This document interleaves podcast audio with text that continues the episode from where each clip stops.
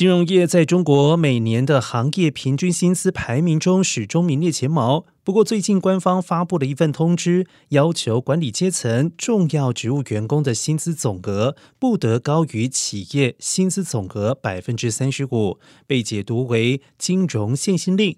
此外，通知也进一步要求企业发放绩效奖金时，百分之四十以上应该采取延期支付，延期支付期限一般不得少于三年。